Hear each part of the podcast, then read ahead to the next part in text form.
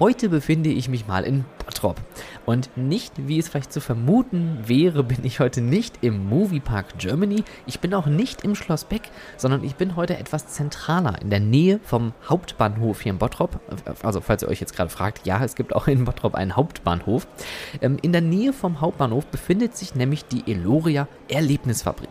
Vielleicht habt ihr davon schon mal gehört oder auch schon mal was auf den sozialen Kanälen gesehen. Früher war diese Attraktion bekannt als das Grusellabyrinth NRW, einer richtig großen und äh, sehr schön gestalteten Gruselattraktion. Man könnte es so ähnlich wie mit den Dungeons so ein bisschen vergleichen, nur mit dem Fokus auf richtiges Geschichten erzählen und keine Geschichten, die tatsächlich mal passiert sind. Also nicht, dass die dunkle Geschichte irgendwelcher Region ähm, wieder zu erzählen. Und die Eloria Erlebnisfabrik ist Europas größter Escape Room. Da bietet es sich natürlich an, gerade hier eine Convention abzuhalten. Der Fachverband LERG, also Live Escape und Venture Games, hat hier seine Stände und seine Bühnen aufgebaut und es wird heute hier ein großes buntes Programm geben an Vorträgen, an Workshops. Es wird einige AusstellerInnen hier geben und ich schaue mich auf dieser Messe mal ein wenig um, sprech mal mit den ähm, ganzen BetreiberInnen hier, hol mal ein paar Stimmen ein, guck mir mal ein paar Vorträge an und ich werde auch noch mit dem äh, Vorstandsvorsitzenden Sebastian Hinkel, Gründer vom äh, Rätselraum Ruhrpott in Bochum nochmal sprechen und er wird auch nochmal ein wenig über die Verbandsarbeit erzählen und vor allem, wo geht es mit der Escape Room Szene in den nächsten Jahren hin.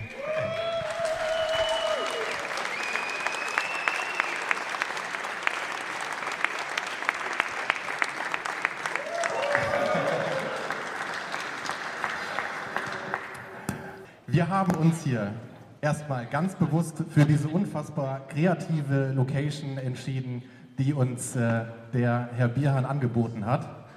Ähm, es ist einfach äh, sehr schön hier zu sein. Und diese Location bietet uns, glaube ich, die perfekte Möglichkeit, kreativ zu sein und den von uns gewählten Slogan Stay Connected wirklich umzusetzen. Denn wir als Fachverband der Life Escape und Adventure Games haben uns vorgenommen, diese Convention und auch außerhalb der Convention als Plattform zu dienen, damit wir im nationalen und im internationalen Kontext connected bleiben. Also unterhaltet euch viel, tauscht Nummern aus, geht an die Stände und natürlich heute Abend, äh, wenn die Party losgeht, dann ja, macht neue Freunde im nationalen und internationalen Bereich. Das Orga-Team, was sich in den letzten Monaten ehrenamtlich hingesetzt hat, sich den Arsch aufgerissen hat, damit wir hier heute sein können. Da möchte ich mich bedanken bei euch.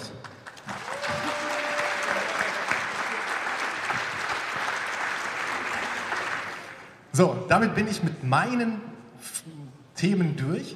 Wenn ihr Fragen habt, äh, während der ganzen Veranstaltung, wir tragen alle blaue Hemden, also die irgendwie äh, Ahnung haben oder Ahnung haben sollten, ähm, sprecht die einfach an. In diesem Sinne wünsche ich euch, uns und der gesamten Branche eine wunderbare Veranstaltung. Let's stay connected.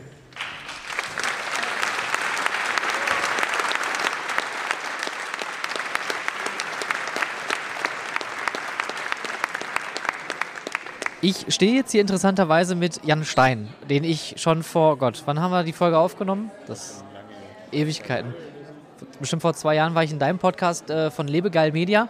Äh, jetzt stehst du heute hier mitten im Bottrop auf der Bühne und hast einen Vortrag gehalten über äh, Marketing, gerade in Bezug auch auf Escape Rooms, kleinere Attraktionen. Was würdest du so als generellen Tipp den Leuten mitgeben, wenn die eine Attraktion betreiben, was man marketingtechnisch äh, auf jeden Fall umsetzen sollte? Also auf jeden Fall erstmal die Website. Also die Website ist das Wichtigste, die sollte wirklich gut sein, die sollte schnell laden, die sollte mobil optimiert sein. Also da sollte erstmal alles passen. Dann natürlich das Buchungssystem sollte auch ähm, intuitiv sein und eben ja, gut zu bedienen.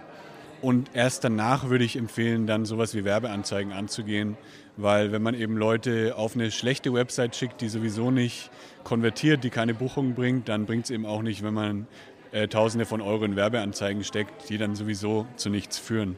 Also Website das Erste und danach die anderen Dinge angehen. Jetzt äh, berätst du ja auch im Thema SEO und SEO ist ja für viele wahrscheinlich immer so ein blinder Fleck, weil hat man schon mal gehört, da gibt es irgendwelche YouTube-Videos drüber. Ähm, warum ist SEO so wichtig? SEO ist besonders wichtig, wenn man eben in größeren Städten gibt, wo, äh, lebt, wo man zum Beispiel 10 bis 15 verschiedene Escape Room Anbieter hat, weil dann entscheidet natürlich die Positionierung auf Google, äh, ja, wer als erstes angeklickt wird. Also wenn ich dann auf Platz 1 stehe bei der Anfrage Escape Room Köln, dann werde ich da wahrscheinlich auch als erster angeklickt. Also ich glaube, mehr als 90 Prozent der Klicks gehen in die Top 3 der Suchergebnisse. Also deswegen ist es so wichtig, dass man sich eben oben positioniert. Und das ist natürlich eine Wissenschaft für sich. Also es ist nicht so einfach, das zu sich zu, gut zu positionieren bei Google. Aber mit so ein paar Tricks, wenn man da so ein bisschen besser aufgestellt ist als die Mitbewerber, hat man da schon gute Chancen. Jetzt war dein Thema ja gerade Vorfreude. Äh, was macht denn dir am meisten Vorfreude, wenn du solche Werbeanzeigen siehst? Wo würdest du dich eher am angesprochensten fühlen? Ähm, ich fühle mich am ehesten angesprochen, wenn ich wirklich was Authentisches sehe, was von den Leuten kommt, die da was erlebt haben. Also wenn ich zum Beispiel Leute sehe, die vor Ort sind und Spaß haben. Oder wenn jemand in die Kamera direkt spricht, ähm, ein kleines Testimonial abgibt. Hier, ich hatte Spaß in dem Escape Room, ich fand es richtig cool, würde ich dir auch empfehlen, dass du das machst. Dann fühle ich mich halt mehr angesprochen, als wenn es direkt von dem Unternehmen kommt, weil es halt dann nicht so rüberkommt wie eine Marketing-Message, sondern es ist einfach ein, ja, eine authentische Botschaft, die von einem Freund oder von einem Bekannten eben mir gegeben wird. Was wäre so dein absolutes No-Go, was man auf keinen Fall machen sollte im Bereich Marketing? Ja, also ich würde sagen, äh, auch wieder das mit der Website. Also, dass eben, wenn die Website langsam ist, wenn die Website nicht mobil optimiert ist, wenn die Schriften nicht lesbar sind, wenn das Buchungssystem total kompliziert ist, man gar nicht weiß, was man als nächstes machen sollte, ähm, das ist ja so ein No-Go. Also dann, äh, die Leute sind ja schon bei mir, die sind schon auf der Website, aber dann verliere ich sie wieder, weil ich eben das schlecht umgesetzt habe. Äh, okay, ich stehe jetzt hier mit äh, Christoph Brosius, ein äh, Berater, der heute hier einen Vortrag gehalten hat zu Gamification. Christoph, Frage, wie wichtig ist Gamification heutzutage im naja, Alltagsgeschäft? Ähm, da gibt es verschiedene Möglichkeiten, darauf zu antworten. Ich gebe dir mal die, die ich am meisten benutze. In einer Welt, wo Leute mit Computer- und Videospielen aufgewachsen sind, wirst du Erwartungshaltung einer neuen Welle an Arbeitnehmern und Arbeitnehmerinnen befriedigen müssen, weil die sich ganz intuitiv überlegen, wieso ist der Arbeitsplatz eigentlich nicht so fluffig und so fühlt sich so gut an wie die Spiele, die ich in meiner Freizeit spiele. Das heißt, die Erwartungshaltung von Arbeitnehmern und Arbeitnehmerinnen verändert sich massiv und deswegen ist das für alle Arbeitgeber, egal in welcher Branche, massiv wichtig. Gamification für ein Escape Room Unternehmen oder ein Unternehmen in der Freizeitbranche. Das ist so, als ob ich sagen würde, ich bin selber Koch, aber meine eigenen Mitarbeiter, die kriegen aber nur Tütenessen. Das macht gar keinen Sinn. Jetzt gibt es natürlich dann auch oft dieses, äh, gerade in Deutschland haben wir schon immer so gemacht, machen wir weiter so, haben wir keine Zeit für, haben wir keine Geld, kein Geld für. Was würdest du sagen, ist der unabdingbare Grund, warum sollte man diesen Weg in Richtung Gamification gehen? Kein Problem, kein Produkt. Oder ich kann auch noch einen Spruch bringen, äh, Innovation braucht Druck. Ne? Hast du keinen Druck oder keine Schmerzen, wirst du nichts machen. Das heißt, wenn Leute keinen Bock haben, sich Innovationen, egal was, zu gönnen, dann haben die noch nicht genug Druck. Die haben noch zu viel Umsatz, die haben noch nicht genug Mitarbeiter verloren, die haben noch nicht ähm, den Blick genug in die Zukunft geworfen. Wenn das aber der Fall ist, dann sind das im Umkehrschluss auch genau die Gründe, warum Leute sagen, jetzt muss ich richtig aktiv werden und muss mich ein Stück weit oder komplett auch neu erfinden, weil ich die Mitarbeiter in einer überalternden Gesellschaft anziehen möchte, weil ich gerne äh, die Kunden für mich gewinnen möchte, weil ich gerne hm, Standorte für mich erschließen möchte. Ähm, wir könnten jetzt jeden Unternehmensbereich, und in meinem Vortrag habe ich das ein bisschen gemacht, durchgehen. Es gibt kaum eine Ressource eines Unternehmens, wo nicht Mensch mit beteiligt ist. Und da, wo ein Mensch mit beteiligt ist, da kann ich Verhalten verändern. Und meistens ist Verhalten nie optimal, sondern könnte verbessert werden. Und deswegen muss ich mir das angucken. Wenn du dir das jetzt mal anschaust, du hast ja viele Beispiele gegeben, was man machen kann oder was schon gemacht wird. Ähm, wie siehst du die Entwicklung von Gamification in den nächsten Jahren? Ich glaube, das Wort wird eigentlich an Bedeutung immer noch weiter verlieren oder so mit existieren, weil wir ganz viel von dem, was in dem Begriff und in der Domäne drinsteckt, eh schon machen. Wir nennen das nur nicht so.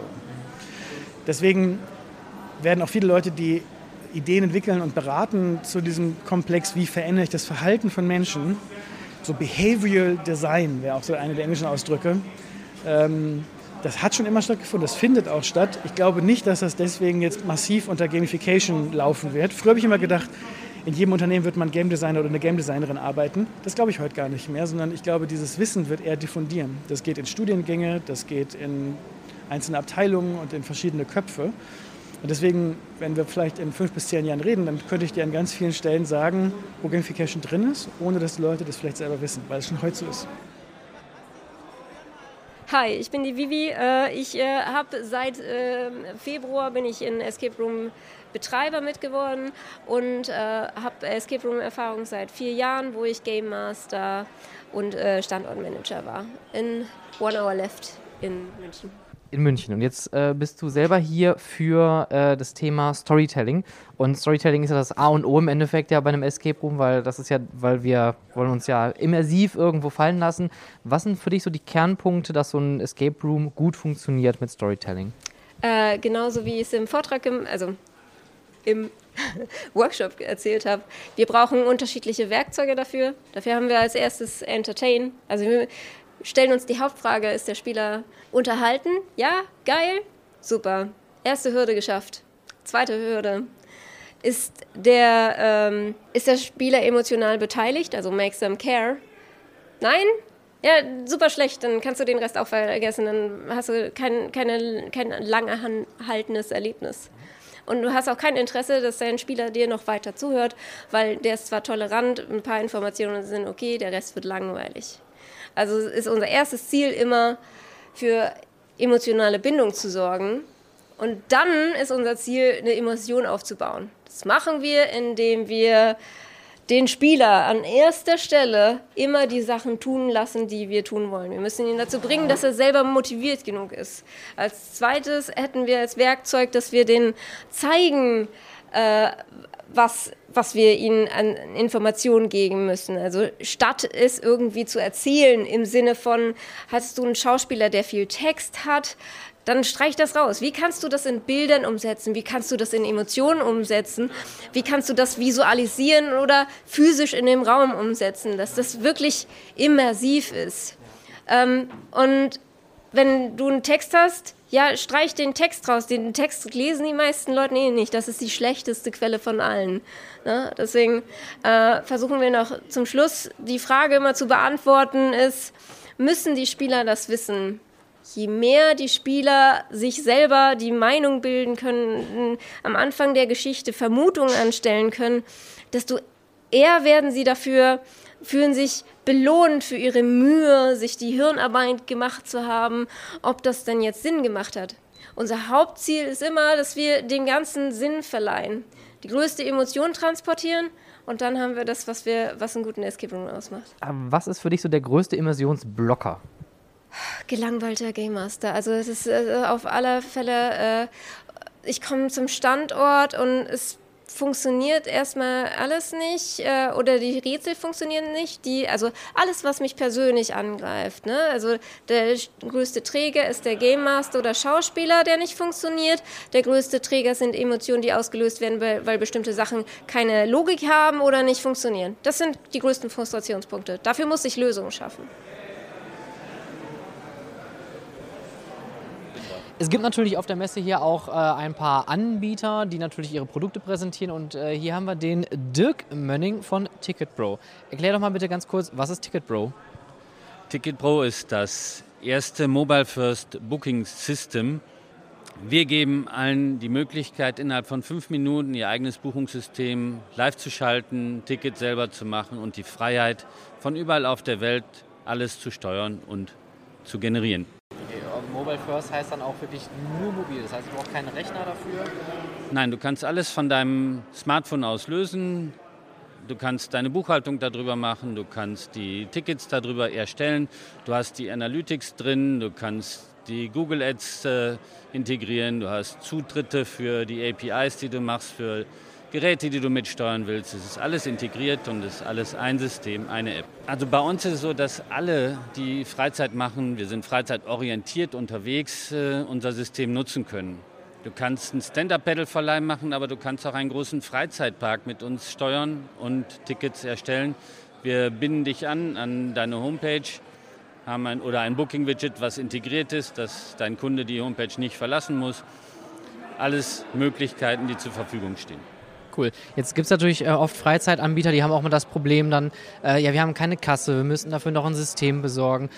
Deckt ihr sowas auch mit ab? Das heißt also auch alles noch mobil gesteuert über ein Smartphone, was vielleicht ein Kassenmitarbeiter irgendwo hat? Oder gibt es auch so Self-Check-In-Service? Es geht beides. Also wir haben kein, keine Kassenanbindung von Ticketbro. Wir haben eine Integration für äh, Kassenanbieter, die eine Kasse dann liefern können und gegen uns integrieren. Aber im Idealfall brauchst du als Freizeitanbieter, der alles im Vorfeld verkauft, inklusive Upsales äh, und Paketen, Getränken, Essen und Geburtstagsfeiern, niemand mehr, der an der Kasse physisch noch Geld bezahlt. Ein großer Vorteil für alle. Wenn es um Devices geht, eigentlich ist alles in der App integriert. Du kannst mit dem Smartphone auch die Tickets scannen und die Kunden einlassen. Du kannst natürlich auch Drehkreuze oder Drehsperren oder Zutrittskontrollen äh, mit, der, mit dem QR-Code steuern. Äh, was ist der Rätselbot? Ja, der Rätselbot ist eine Plattform, die wir seit zwei, drei Jahren äh, entwickelt haben für sag mal, Escape Room-Betreiber, aber auch für Museen oder Städte, mit denen die ähm, geführte Touren selber bauen können. Ja, das Ganze läuft über einen äh, Chatbot und unsere Kunden müssen sich aber nicht mit der Programmierung oder KI oder der Technik auseinandersetzen, sondern es ist so einfach ein Baukasten, um so Touren zu erstellen. Das heißt also, wenn ich jetzt so eine Tour machen möchte, kann ich vorab mir da jetzt äh, Dialoge, Texte überlegen und äh, die SpielerInnen haben dann die Möglichkeit, mit diesem Bot dann zu interagieren. Ja, genau. Also, die, also wir sind der Plattformanbieter wir haben diesen Baukasten entwickelt und bieten den unseren Kunden an und äh, die, die Story oder das eigentliche Spiel wird dann äh, von denen ne, recherchiert, ausgedacht, entwickelt. Das bauen die dann mit unserer Plattform auf. Äh, und die, die Spieler nachher, oder ich sag mal, wenn ich jetzt auch eine Stadtführung machen möchte, das läuft dann quasi über die, über die App, die noch dahinter hängt für die Leute. Jetzt, jetzt, kennt man Bots natürlich auch von einigen Service-Seiten so aus dem Internet. Ich denke noch so an die glorreichen Jahre zurück, wo es das erste Mal gab, ich weiß gar nicht, wer das war, äh, wo man irgendwelche Dinge da eingehackt hat und es kam keine Antwort. Jetzt hat sich natürlich durch KI recht viel verändert. Äh, wie realistisch ist dieser Bot? Ähm, wir haben Sachen eingebaut, dass die Leute wirklich teilweise hinterher die Betreiber fragen, ob das jetzt ein echter Mensch war und die dann leider den Leuten sagen müssen, nein, war es nicht. Ne, weil ähm, ich sag mal, die, da ist ein Antwort-Matching drin, das heißt, der Bot kann unterschiedlich auch reagieren, je nachdem, was man ihm schreibt. Ähm, und der kann alles, was man aus einer Chat-App so kennt, ne? also der kann Videos schicken, Bilder schicken, Standorte schicken, kann die aber auch empfangen und verarbeiten. Ähm, bei, sagen wir, bei unterschiedlichen Texten tippt der auch unterschiedlich lange, damit das real ist. Das heißt, er schickt nicht sofort eine Antwort, sondern der liest sich auch quasi imaginär erstmal deinen Text durch, eine gewisse Zeit und antwortet dann, also so eine Art Gedenkpause. Äh, und ich sage mal, den, den ähm, Vorteil, den wir auch noch haben, es ist ja eine geführte Story. Das heißt, wir haben jetzt ja nicht die Herausforderung, dass du in, einer, in so einem FAQ, FAQ-Board eintippst, mein Router funktioniert gerade nicht, was muss ich jetzt machen? Das äh, haben wir ja bei uns nicht. Das ist eine geführte Story und dadurch sind die, sagen wir, die Bandbreiten an Fällen, die du abdecken musst in dem Chatbot auch nicht so groß wie bei solchen Internetseiten-Bots. Aber ist das Ganze bei euch auch, ähm, also ist man da flexibel genug auf, auf Input zu reagieren oder ist es sehr linear aufgebaut? Also die Spiele sind äh, recht linear aufgebaut. Das liegt auch einfach daran, weil die Leute auch die, die Spiele gar nicht mehrfach spielen, weil ja dann der Großteil immer gleich ist, selbst wenn ich Verzweigungen drin hätte. Ja, deswegen haben wir es bisher äh, hauptsächlich linear gemacht.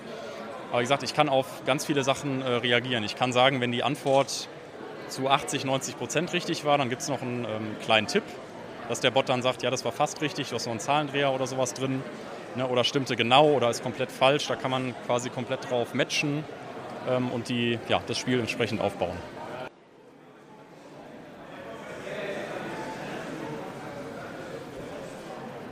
Äh, was waren so eure Erwartungen, als ihr hingefahren seid? Die Erwartung, okay. Äh, die Erwartung ist äh, Netzwerken und die, das eine oder andere interessante Thema mitzunehmen, was man halt im Alltag in seinem Business dann auch dementsprechend umsetzen kann bzw. anwenden kann. Ja, bei mir eigentlich genauso eine Netzwerken. Ich finde, obwohl wir theoretisch irgendwie Konkurrenten sind, sind wir halt doch alle ein Netzwerk und wir ziehen irgendwie, ne, wir sitzen im selben Boot und dann kann man sich austauschen und connecten. Ähm, ja, einfach viele Leute kennenzulernen, die in der Szene einfach sich wahnsinnig gut auskennen, viel ähm, Connections zu sammeln, ähm, sich mit Leuten auszutauschen, was sie so für Erfahrungen haben, Probleme, Dinge, die gut funktioniert haben. Und bis jetzt hat das richtig gut geklappt. Ja, ich würde tatsächlich auch sagen, das Netzwerken, einfach mal mit anderen Betreibern sprechen, hey, was sind eure Probleme im Alltag? Wie bewältigt ihr diese? Habt ihr gleiche Erfahrungen wie wir oder unterscheiden sich Escape Room Kunden von verschiedenen Landkreisen oder Städten? Ja, tatsächlich, Erfahrung teilen. Habt ihr euch schon gut ausgetauscht heute? Ja, doch schon. Ne? Man kennt sich da noch teilweise von früher und teilweise lernt man sich dann hier super einfach kennen. Das sind halt, die Leute sind alle vom selben Schlag irgendwie. Habt ihr irgendwas gelernt, wo ihr heute sagt, so, boah, das ist so absoluter äh, mindblowing Fakt, den ich heute hier mitnehme? Hm, na gut, es gab ja jetzt ein paar Vorträge, aber das eine oder andere ist, sind natürlich auch Sachen, die einem im Alltag begegnen und äh, ja, ich habe schon das eine oder andere interessante Thema mitgenommen, gerade das Thema Webseite. Das war jetzt gerade in meinem letzten Vortrag und das treibt mich jetzt schon seit ein paar Tagen um und ich habe mich dann bestätigt gefühlt, dass es genau der richtige Weg ist, dort noch weiter zu arbeiten und zu vertiefen. Mindblowing würde ich jetzt noch nicht sagen, aber morgen kommt ja noch auch noch mal ein bisschen was. Also ich glaube, dafür war es jetzt noch nicht genug Zeit fast, ähm, aber doch wieder schön zu sehen und zu hören, dass dass es anderen Leuten ähnlich geht oder dass andere Leute die gleichen Probleme haben oder du hörst dir halt an, wie die bestimmte Probleme schon mal gelöst haben und dass man eben doch gemeinsam dahinter steht. Ähm, also ich fand den, den, es gab einen Vortrag über Emotionen, die man beim Kunden weckt. Ähm, von wegen, da ging es auch viel darum, dass man ähm, mit der Erwartungshaltung ein bisschen spielen muss und die erfüllen muss oder im besten Fall über, äh, über Erwartung liegen muss. Und der war wirklich sehr, sehr gut. Äh, ja, würde ich tatsächlich unterschreiben, äh, weil uns die Vortragende halt auch erzählt hat, wie geht man mit, damit um, wenn Kunden äh, schlecht gelaunt sind, wenn ihnen irgendwas nicht gefallen hat, äh, wenn man selber auch schnell auf äh, Abwehrhaltung äh, geht, wenn man natürlich mit Kritik konfrontiert ist. Und da die Lösungsvorschläge, wie man damit umzugehen hat, die waren doch sehr praktisch auf jeden Fall. Da so findet man auch gemeinsam dann irgendwie Lösungen. Wie findet ihr jetzt so nach der, also nach der Pandemie jetzt in Anführungszeichen, mal wieder so zusammen zu sein hier mit den Leuten und sich auszutauschen? Super schön, weil es halt lange auch in unserer Branche eben stehen geblieben ist und es manche ja auch irgendwie ein bisschen auf der Strecke leider geblieben sind und zu sehen, wie man sich gerade zusammen wieder hochrappelt und wieder reinkommt und ja, mal wieder einfach mit den Leuten zu reden. Ne? Welche Praxis habt ihr eigentlich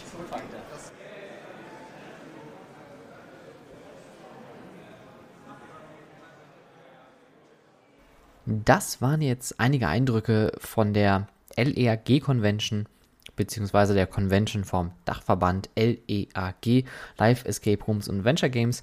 Wir wollen aber das Ganze nochmal ein bisschen aufarbeiten. Ich habe jetzt im Nachgang auch mir nochmal überlegt, es wäre ja nochmal schön mit dem Verband selbst zu sprechen und deswegen haben wir heute nochmal hier zu Gast Sebastian Hinkel. Ähm, du bist Gründer vom Rätselraum Ruhrpott und du bist auch noch Vorstandsmitglied von der LEAG. Das will ich jetzt nochmal genauer erklärt bekommen. ja, ähm, absolut richtig. Ich bin äh, Gründer vom Rätsel am Ruhrpott. Äh, 2015 ist das entstanden. Und ähm, ich habe zusammen mit äh, vier anderen den Verband im Jahre 2018 übernommen. Und ähm, seitdem versuchen wir da jede Menge Vorschub zu geben, was die Verbandsarbeit angeht. Ähm, nebenbei bin ich auch noch Mitglieds- äh, oder Mitgründer von Rätselbot äh, und von Outdoor Adventures. Alles äh, findet so in diesem Rätselkosmos statt. Deswegen das vielleicht auch noch hier angebracht an der Stelle. Wie, wie sich aus den Namen vielleicht schon vermuten lässt. genau. ähm, LEAG, Live Escape und Adventure Games, Fachverband. Was fällt alles da an Attraktionsarten drunter? Ja, das äh, sind natürlich in erster Linie die Escape Rooms, ähm, weil aber aus den Escape Rooms äh, sich die Adventure Rooms äh, weiterentwickelt haben. Also sprich äh, Abenteuer, wo es das Rätsel nicht mehr im Vordergrund steht, sondern die Experience, ähm, sind die natürlich auch Teil des Verbandes oder können Teil des Verbandes werden. Ähm, und da gibt es dann auch weitere äh, Konzepte, die sich daraus entwickelt haben, wie zum Beispiel Outdoor-Spiele. Also wir haben auch ein Anbieter, der nur Outdoor-Spiele anbietet. Ja, und alle können ähm, Teil des Verbandes werden, weil alle natürlich in diesem Bereich Rätseln in der Freizeit, äh, Abenteuer in der Freizeit, äh, ja, Sachen anbieten. Jetzt ist natürlich immer so generell die Frage, warum gründet man eigentlich so einen Verband? Was, was ist so euer, euer Ziel und wo wollt ihr mit dem Verband hin? Ähm, Die Gründung vom Verband äh, liegt natürlich noch etwas weiter zurück. Ähm, da ist lange Vorarbeit geleistet worden äh, von, von Leuten wie Michael Bierham, Michael Meinke, ähm, dem Simon Muskowitsch, dem Sebastian Gerding und dem Timo Nö, der jetzt auch im aktuellen Verband drin ist. Ähm, und müsste man natürlich die fragen, warum die den Verband gegründet haben. Ich kann sagen, warum wir den Verband weiterführen. Ähm, wir führen den Verband weiter, weil wir ähm, das äh, Escapen oder die Abenteuer ja etablieren wollen, einfach in der Freizeit. Und ähm, wir wollen da professionelle Anbieter schaffen, also quasi ähm, mit dem Verband eine, eine Umgebung schaffen, wo man eine Plattform hat zum Austauschen, äh, damit einfach die ganze Szene sich, wie gesagt, etabliert und professionalisiert. Und es hat sich ja auch in den letzten Jahren ja viel getan. Also als selbst leidenschaftlicher Escape Room Spieler äh, muss man ja sagen, ähm, es gibt ja wirklich Höhen und Tiefen. Also es gibt ja dann so eine und solche. Ähm, aber man merkt ja jetzt schon, dass sich so eine gewisse Sättigung am Markt bereit macht und dass diejenigen, die nicht mit einem hohen oder hochwertigen Produkt aufwerten, schnell vom Markt fliegen und dann Platz machen für, ich sag mal, immersivere Abenteuer als äh, jetzt, ich sag mal, diese also ich kann mich daran erinnern, wir haben mal einen Raum gemacht, der war wirklich einfach sehr sporadisch. Ähm, das war einfach ein Raum voll mit irgendwelchen äh, Zahlenschlössern und irgendwelchen Rätseln, die man sich bestimmt gut ausgedacht hatte, aber ähm, sowas ist ja natürlich nicht nachhaltig. Sowas zieht ja, glaube ich, nicht auf Dauer viele BesucherInnen. Ja, also größtenteils äh, stimme ich dir dazu. In einem Detail äh, stimme ich dir nicht zu, aber dazu komme ich gleich. Ähm, erstmal, ja, es hat, glaube ich, eine, eine Sättigung stattgefunden. Also dieser krasse äh, Wachstum, wie wir ihn vor ein paar Jahren noch hatten, dass wirklich jede Woche irgendwo jemand Neues aufgemacht hat.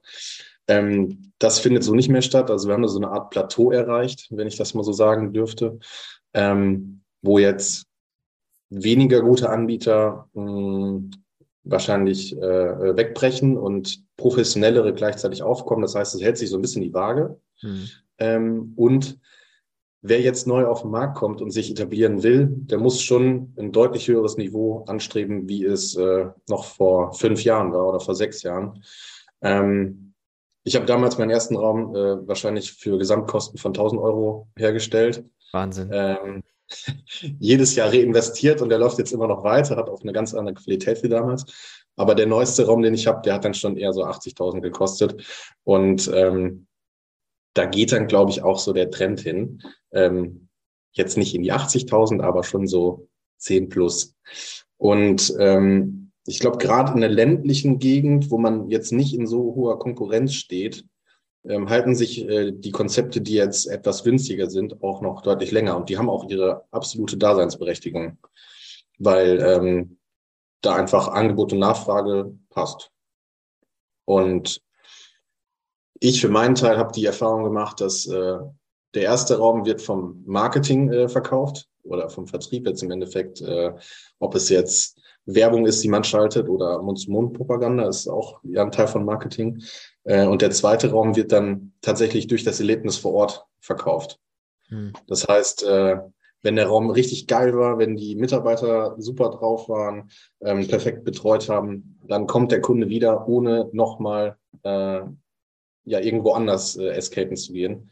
Und ähm, das ist dann halt bei den Räumen, die ja kein perfektes Erlebnis haben oder ein weniger gutes Erlebnis haben, ist der Aufwand dann deutlich größer, die Leute noch ein zweites Mal zu bekommen.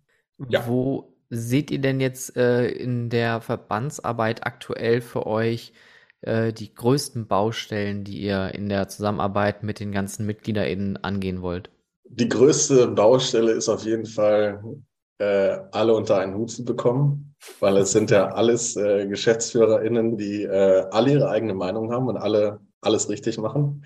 Ähm, und ähm, ja, jeder hat natürlich äh, von seiner Perspektive aus ähm, alles richtig gemacht und die richtige Meinung. Und da das zu vermitteln, ist natürlich einmal eine große Herausforderung von der Verbandsarbeit. Ja, wir sehen da die, die große Herausforderung, dass man ähm, ja da einfach auf, auf einen Nenner kommt. Ähm, wir haben ja vor einiger Zeit das Siegel entwickelt und das war eine große Arbeit, da auf einen gemeinsamen Nenner zu kommen. weil der eine will den Raum ähm, anbieten mit einem Start, wo man jetzt vorher nicht eine Toilette hat. Äh, wir sagen aber, wir wollen, dass die Leute, die an Anreise haben, vorher auf Toilette gehen können. Ähm, wir, wir wollen, äh, oder ja, dass die ähm, Leute sich, äh, dass die Leute vorher ordentlich eingewiesen sind. Manche sagen, das ist nicht Teil äh, der Arbeit, weil ich direkt einen immersiven Einstieg habe äh, und so weiter und so fort. Und da einfach alle unter einen Hut zu bringen, ist auf jeden Fall die große Herausforderung. Und äh, die Verbandsarbeit an sich äh, ist, glaube ich, hauptsächlich ähm, eine Plattform schaffen für den Austausch weil allein durch den Austausch man schon sehr viel Zeit, Nerven und Geld spart. Das finde ich ja ganz schön, denn ihr habt ja vor ähm, nicht allzu langer Zeit den, ähm, die Convention gefahren ähm, in der Eloria Erlebnisfabrik in Bottrop. In einer schönen alten äh, Industrieanlage, eines der schönsten Gebäude in Bottrop, wobei die Auswahl wahrscheinlich da jetzt in Bottrop zumindest nicht groß sein sollte an schönen Gebäuden. Ähm, aber ähm, ihr habt euch da mit den ganzen äh, MitgliederInnen ähm, und auch den äh, Sponsoren und Partnern, die ihr da hattet, ja wirklich ein ganz großes buntes Programm überlegt. Es gab viele Workshops, es gab viele Vorträge. Äh, wie war so dein, dein Eindruck nach den zwei Tagen äh, volles Programm in Bottrop? ähm, wir sind erstmal vor einem Dreivierteljahr, würde ich sagen, oder ja, Dreivierteljahr, halben Jahr auf die Idee gekommen, diese Convention zu machen und wollten die eigentlich relativ klein halten und unkompliziert, weil die Zeit so knapp war. Äh, und dann stand das so ein bisschen im Widerspruch mit unserem eigenen Anspruch. Und ähm, dann ist dieses, äh, diese Convention gewachsen und gewachsen und gewachsen. Ähm, immer mehr äh, Vorträge und Workshops. Und diese, diese Location war der Oberwahnsinn. Äh, einfach ein, ein, kreativer Ort, wo man sich ausleben kann, äh, wo man schon vom Äußerlichen äh, da beeinflusst wird. Diese Convention an sich war unfassbar geil, muss ich sagen. Also der, der Austausch, der da untereinander stattgefunden hat, ähm, die Workshops, die da stattgefunden haben. Ich habe selber ähm, nicht ganz so viel Zeit gehabt, aber die Workshops, die ich mitgemacht habe, waren Hammer. Also ich konnte sehr viel mitnehmen, lernen und äh, wird auch hoffentlich einiges davon umsetzen. Ähm, die Vorträge waren von herausragend bis überraschend. Also ähm, dieser Informationsaustausch, äh, was man alles aufsaugen kann, unfassbar. Und äh, das war auf jeden Fall für mich aus Betreibersicht äh, ein krasser Mehrwert äh, und aus äh, Fachverbandssicht äh, ja ein großer Erfolg. Ähm, vor allem auch die Kulisse natürlich äh, zusätzlich einiges äh, an Atmosphäre nochmal geschaffen hat, was ja dann natürlich auch eurem, ähm, ja, eurem Fach entspricht. Und ich muss ja sagen, ich kenne äh, die VDFU-Messen oder Tagungen, äh, man bewegt sich natürlich auch auf irgendwelchen IRPA-Messen dann manchmal. Und dann ist man bei euch in einer ganz, ganz anderen Welt. Und ich finde das ganz schön, weil eure Welt funktioniert genauso wie die restliche Welt der äh, FreizeitattraktionsbetreiberInnen, nämlich sehr harmonisch, sehr bunt durchmischt, ein großer Wust an Charakteren, der aufeinander trifft, aber immer mit dem Vordergrund, dass die Expertise ausgetauscht wird. Und ich muss sagen, ich habe auch extrem viel gelernt äh, und bin auch ein ganz großer Rätselbot-Fan, darf ich sagen. ähm, mich hat das wirklich sehr beeindruckt, das Produkt. Ähm, was sind denn so eure äh, Ziele, wo ihr sagt, ihr habt jetzt äh, aus der Convention und aus den letzten Monaten und vielleicht auch aus der Pandemie so ein paar Punkte mitgenommen, wo ihr jetzt aktiv dran arbeiten werdet zusammen? Du meinst jetzt äh, von Verbandsseite aus? Genau. Ja, ich, ich glaube erstmal, das Große, äh, was wir mitgenommen haben, war einfach ähm, machen und das, was wir anbieten, ist super, weil das war am Anfang so ein großes Hindernis. Ähm, natürlich wollten wir da jetzt keinen Murks anbieten und haben uns da einen massiven Druck gemacht. Ähm, und äh, ja, dementsprechend bin ich froh, dass das aufgegangen ist. Äh, dann haben wir aber auch in Workshops, äh, es gab zum Beispiel eine Fishbowl-Diskussion, ähm, wo es ums Scheitern ging, ähm, haben wir Themen angesprochen, die äh, sehr sensibel sind und die natürlich auch normalerweise gar keinen Platz haben in so einem Austausch, ähm, wo wirklich ja im Endeffekt das persönliche Scheitern von, von ähm, Unternehmern äh, besprochen wurde. Und da haben andere gemerkt, äh, ah, oh, bei anderen läuft es auch nicht gut oder auch andere machen Fehler, zu denen ich vielleicht aufblicke. Und ähm, das war dann eine große Erleichterung. Und ähm, dieser Austausch, dass man, dass man durch Gespräche super viele Fehler der anderen nicht mehr machen muss, das ist in unserer Szene, glaube ich, super vorhanden, weil einfach die Leute sehr ähm, kommunikativ sind, ähm, was das Ganze betrifft. Und ähm, wir haben gemerkt, dass da auch eine Nachfrage ist, also in Form von äh, noch weitere Plattformen bieten für Austausch, aber auch Weiterbildung für ähm, die BetreiberInnen und ähm, die MitarbeiterInnen. Also zum Beispiel Schulungen für äh, Spielleiter. Was ist der perfekte Spielleiter? Was ist die perfekte Spielleiterin? Und ähm, ja, mache ich das nur für mich oder schicke ich die irgendwo hin und es gibt einen externen Kurs und äh, nach einem Wochenende in äh, Castrop-Rauxel äh, kommen dann meine Spielleiterinnen zurück und sind die besten Spielleiterinnen der Welt. Ähm, ja, da haben wir einfach gemerkt, dass da generell ein Bedarf besteht und dem wollen wir jetzt auch nachgehen. Das, das klingt wirklich sehr spannend und das klingt auch so nach dem, ähm, was natürlich auch die restliche Freizeitwelt ja eigentlich ausmacht. Und zwar, eigentlich kannst du ja eine Experience nur dann großartig machen, wenn das auch durch eine Person übertragen wird, ähm, die das irgendwie vorlebt oder die Geschichte einleitet oder die im besten Falle vielleicht einfach nur das Spiel begleitet, im Off irgendwie passiv, aber dennoch ähm, so, dass man mit einem guten Gewissen und mit, einer, mit einem guten Gefühl danach herauskommt. Absolut. Also ich habe es ja eben gesagt, ähm, der zweite Raum, äh, der wird verkauft über den Menschen und das Erlebnis, was vor Ort ist. Also der Spielleiter ist wirklich die Schlüsselfigur äh, in dem Business. Der Spielleiter kann die Leute mitreißen, äh, kann die Leute äh, auch abfacken, ähm, kann die Leute vor Ort ähm, ja im Endeffekt kom also komplett beeinflussen, was das Erlebnis äh, betrifft. Ein, ein, Raum ist nur ein Raum, der ist statisch, aber der Spielleiter ist ein Mensch und der kann auf die einzelnen Sachen im Raum, die passieren, eingehen. Und wenn man da jemanden hat, äh, der top ist, dann wird aus einem guten Raum ein sehr guter Raum. Und wenn man da jemanden hat, der vielleicht einen schlechten Tag hat oder der einfach nicht so gut gebrieft ist, ähm, dann wird aus einem guten Raum ein durchschnittlicher oder ein schlechter Raum oder ein schlechtes Erlebnis. Ja, das äh, Gute ist, was du sagst. Wir hatten nämlich äh, tatsächlich äh, kurz vor der Convention äh, einen Raum gemacht und da war genau das, der Raum, der war eigentlich total gut, der war auch thematisch schön, die Geschichte war in Ordnung, aber durch die äh, Spielleiterin, die wir hatten, die uns wirklich sehr da durchgehetzt hat und äh, Hinweise gegeben hatte, ohne dass wir welche wollten, äh, waren wir deutlich schneller fertig und fühlten uns auch wirklich nicht gefordert. Also es war leider dann ein bisschen frustrierend am Ende.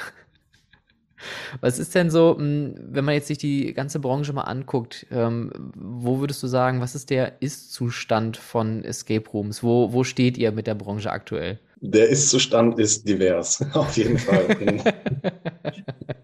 ähm, es machen immer noch Anbieter auf, ähm, also neue Anbieter, die ähm, das hobbymäßig betreiben äh, im Feierabend und ähm, in ihrem Bereich der Möglichkeiten alles geben. Äh, was dann in einem Raum endet, der liebevoll ist und schöne Rätsel hat, der aber jetzt, wenn man das mal aufs Budget runterbricht, äh, vielleicht 1000 Euro gekostet hat, so wie mein erster Raum auch.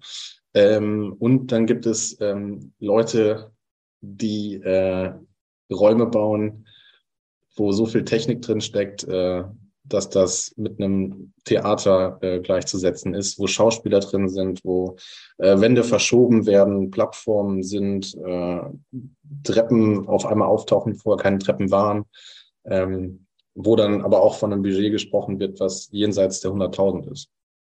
Und äh, alles andere bewegt sich dazwischen. Also es ist wirklich ein Potpourri von äh, Anbietern in Deutschland.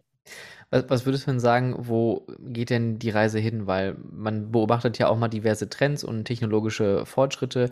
VR ist natürlich äh, ein Thema. Ähm, ich bin großer VR-Fan, aber bei Escape Rooms hört es tatsächlich auf. Da bin ich äh, kein Freund von tatsächlich.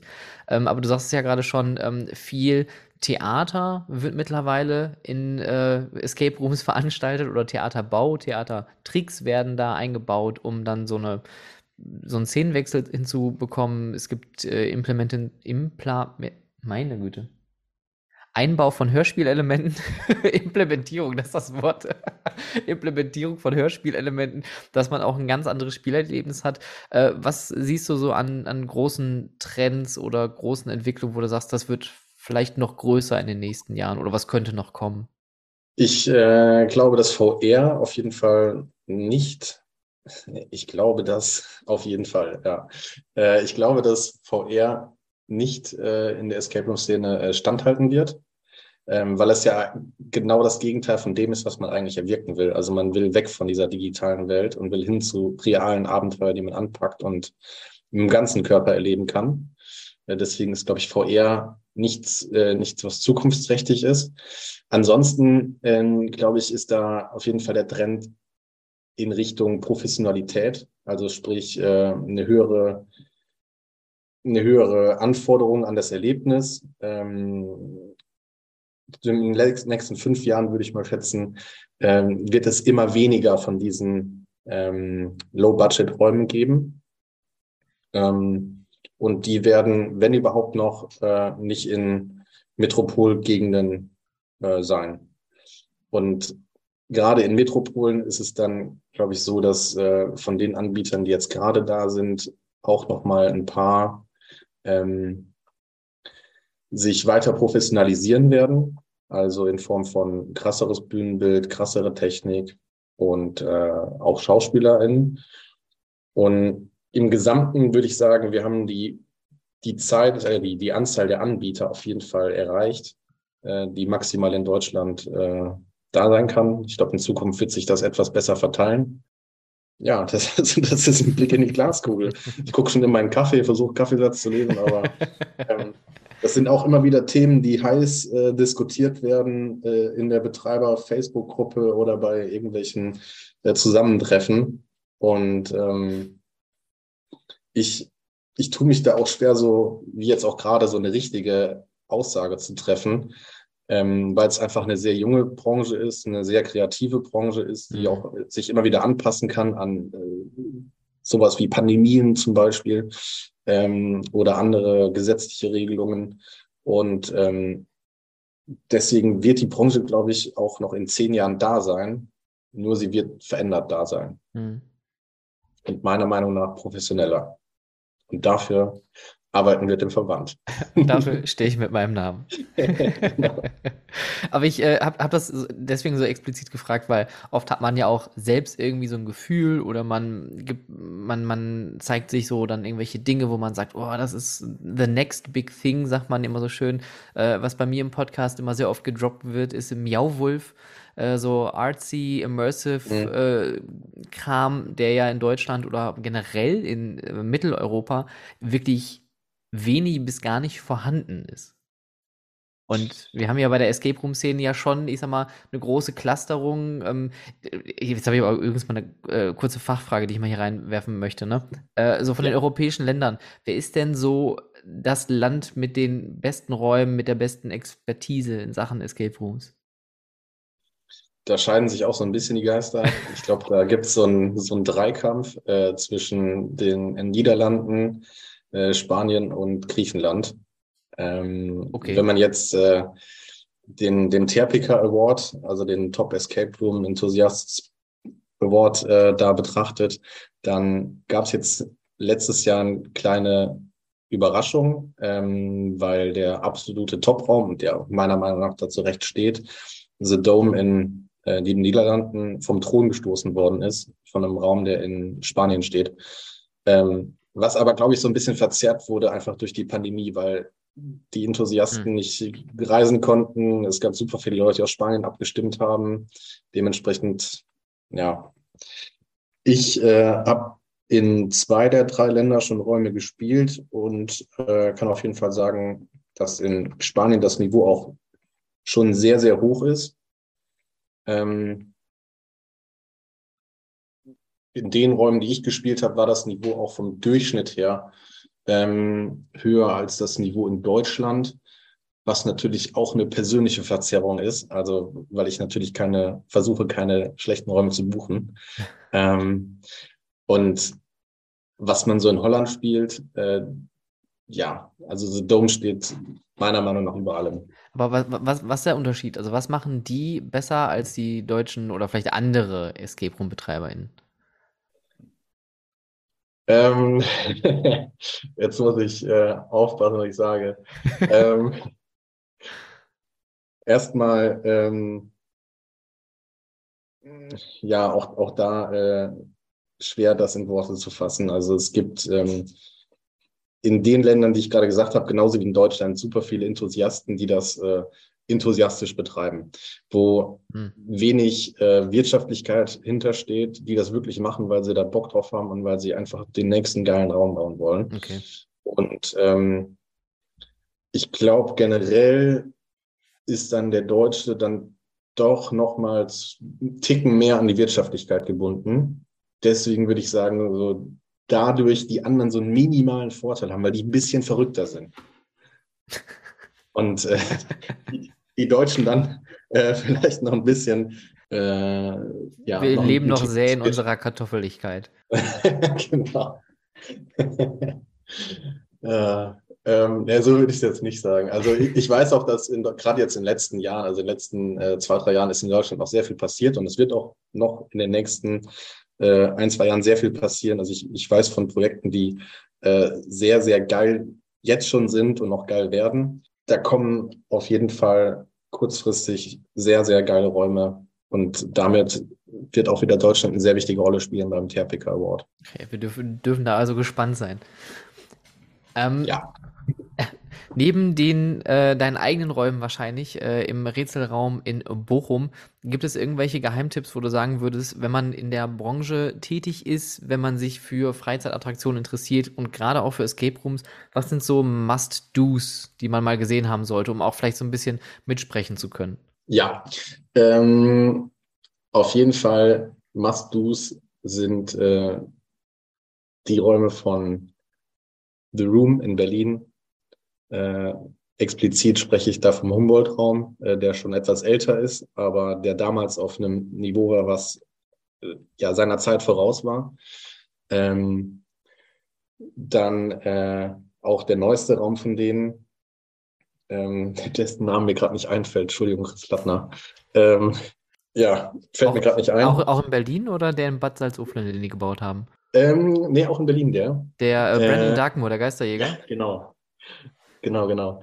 Ähm, dann natürlich die Räume von äh, Scurilum, ähm, die Hörspielanteile haben. Also die haben auch auf relativ äh, kleinem Raum, was man während dem Spiel nicht merkt, aber die haben da unfassbare Arbeit geleistet, ähm, weil die auch viel Theaterbezug haben. Dann, ich darf am 21.08. Äh, bei äh, Bad Salzuflen spielen. Äh, und äh, freue mich da schon sehr drauf. Ich habe da leider auch schon Bilder gesehen. Ja. Äh, das ist richtig traurig. Dann äh, gibt es aber auch ähm, in, in Düsseldorf habe ich äh, einen Raum gespielt beim äh, Max, den Poltergeist. Ich muss sagen, ich hatte Angst zwischendurch und das oh. war auch so gewollt und ich fand das schön, dass ich Angst hatte. ähm, weil wenn, wenn Horror, Horrorräume gemacht werden, kratzen die meiner Meinung nach oft an der Oberfläche, aber da habe ich zwischendurch Schiss gehabt. Deswegen da auf jeden Fall eine große Empfehlung, auch vom Bühnenbild her super, auch mit einer schauspielerischen Einlage, ähm, aber auch äh, ja ganz viele andere Räume, also Exit Out in Mönchengladbach, äh, jetzt Time Break, ähm, da gibt's die Heilanstalt. Ich muss sagen, ich habe in letzter Zeit wenig Räume gespielt. Äh, ich habe vieles Gutes gehört aus, äh, aus Wuppertal von Escape Stories, äh, dem neuen Raum. Dark Forest heißt der. Äh, dann habe ich äh, Bilder gesehen von, von Time Break aus Bonn, ähm, Indiana Jones Raum, ein, auf jeden Fall ein Raum, den ich spielen muss als Indiana Jones Fan. Ähm, das sind so äh, meine, meine Must-Dos. Ähm, und sorry an die ganzen anderen, die ich noch nicht kenne oder noch nicht spielen konnte in Deutschland. Aber da sieht man ja auch trotzdem, ähm, also es gibt dann ja doch äh, empfehlenswerte äh, Räume und auch Locations, äh, auch wenn jetzt gerade die Niederlande, warum auch immer Spanien und auch Griechenland, also damit hätte ich jetzt auch nicht gerechnet, irgendwie von der Wertung her ähm, höher liegen, scheint es ja dann doch noch ein paar große Player zu geben hier in Deutschland. Jetzt, wenn jetzt äh, Podcast-BetreiberInnen, wenn jetzt äh, Escape-Raum-BetreiberInnen hier zuhören sollten und die sind nicht Mitglied bei euch. Warum sollten die auf jeden Fall Mitglied werden? Weil ihr Chancen liegen lasst, wenn ihr euch nicht ja, in, dieser, äh, in diesem Verband beteiligt. Also ihr habt da eine Möglichkeit, äh, zu networken, Kontakt äh, zu Leuten aufzunehmen, äh, zu denen man sonst nur schwer Kontakt bekommt. Ähm, ihr könnt äh, dadurch in, in, kürzer, in kürzerer Zeit äh, Sachen umsetzen. Ihr könnt Probleme umschiffen, äh, bevor sie überhaupt auftauchen. Und äh, im Großen und Ganzen wird das euch helfen, schneller, äh, besser zu werden. Egal, wo man jetzt gerade steht. Ich glaube, also bei, bei, euch ist ja wirklich die geballte Expertise. Also wenn man hier so durch die Mitglieder mal so ähm, durchscrollt, äh, das sind ja schon wirklich viele und auch viele von den von dir genannten äh, BetreiberInnen sind auch da.